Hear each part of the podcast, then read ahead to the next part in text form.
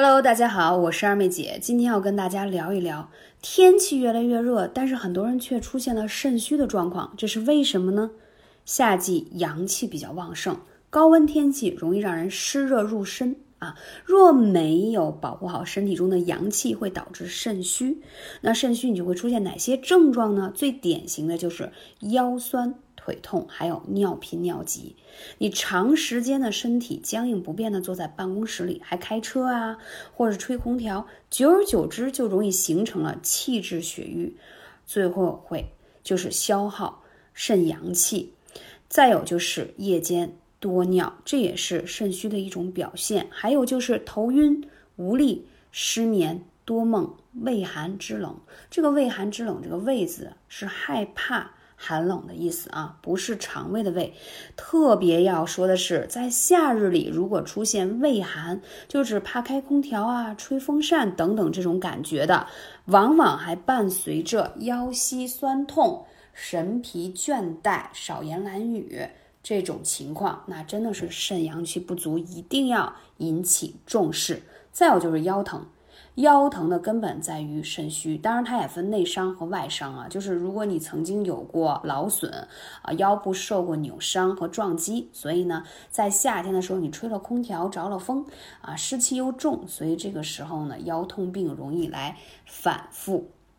还有一个呢，就是头晕耳鸣，然后觉得眼睛有点，早上起来说眼睛发花，天旋地转的。经常时不时耳鸣一下啊，这都是肾气不足的表现。那么说肾气不足跟年龄有关系吗？当然有了，不同的年龄啊，这个肾气不足的表现形式是不一样的。比如说二十多岁的人，他是有年龄的优势的，他稍微出现点肾虚的状况呢，他不太需要刻意的补肾啊，多增强运动，还有。多休息，其实年轻人的肾虚都是假性的，什么意思？熬夜熬的，所以不要熬夜，它会透支你很多很多的阳气。明明你可以到三十岁才长的皱纹，你可能二十六七就长了，为什么呀？过度透支和消耗呀。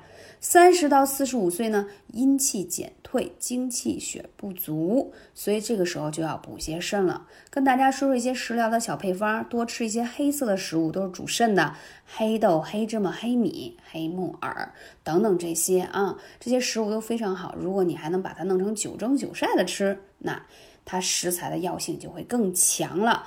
到了四十六岁到五十五岁之间啊，那可真是叫肝肾同源，所以要肝肾同补。因为这个时候的肾气已经开始走下坡路了。到了五十六岁以后。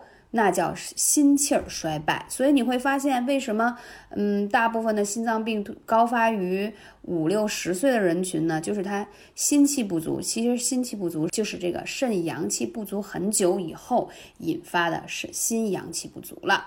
那说了这么多，要上干货了。不论是哪个年纪，艾灸在夏天，尤其马上要三伏到了，灸起来非常的重要。说几个特别重要的穴位，第一。要说一下肾腧穴啊，在你的第二腰椎脊旁突一点五寸，它是肾腧是肾气直接注入背背部的一个穴位。就像我前两天在视频里跟大家分享的什么呢？就是建议大家一定多在夏天灸灸后背的腧穴，那是补阳气最好的方式了啊。还有一个呢，就是肾腧穴，它能够振奋是这个。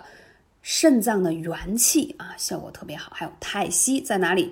在你的脚上啊，靠近这个脚跟的地方有个太溪穴啊。太溪是肾的元穴，你别看它在脚上的穴位啊，但是它是元穴指的什么？是这个肾的发源地、原动力的意思。所以你肾气的原动力不足，你就会出现一系列的这个状态嘛，就我刚才说的这个肾气不足的症状。所以太溪穴可以灸，尤其是。如果你上班比较忙，不能白天选择艾灸的，晚上下班回来，建议你啊多灸太溪穴跟涌泉穴，因为它都在脚上。即使晚上灸啊，当然不要超过八点半，相对来说还是不容易上火的。我们说艾灸当中有些讲究，对吗？最好是白天灸啊，如果是下午或傍晚，最好灸脚上跟腿上的穴位，以免你出现上火的问题。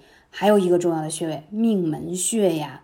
命门，命门，顾名思义，人体阳气之门，而且也是来源于肾的阳气，所以说很重要。我们一定在灸肾腧的时候，就可以把命门照顾到。